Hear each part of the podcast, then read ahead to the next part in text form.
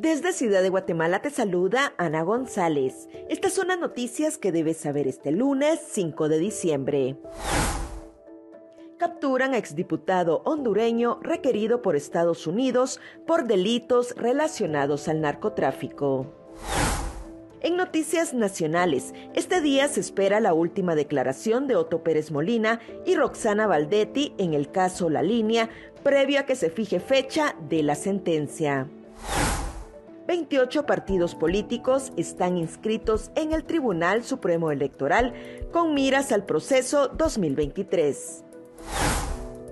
El Congreso de la República tendrá que desembolsar en enero próximo 6 millones de quetzales para pagar el incremento salarial del 10%. En nuestra sección de República Vive te contamos sobre cómo se reza la corona de Adviento.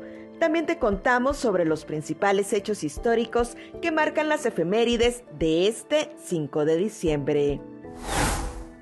Eso es todo por hoy. Para mayor información ingresa a república.gt y mantente informado sobre las noticias del día. También nos puedes seguir en redes sociales como República GT.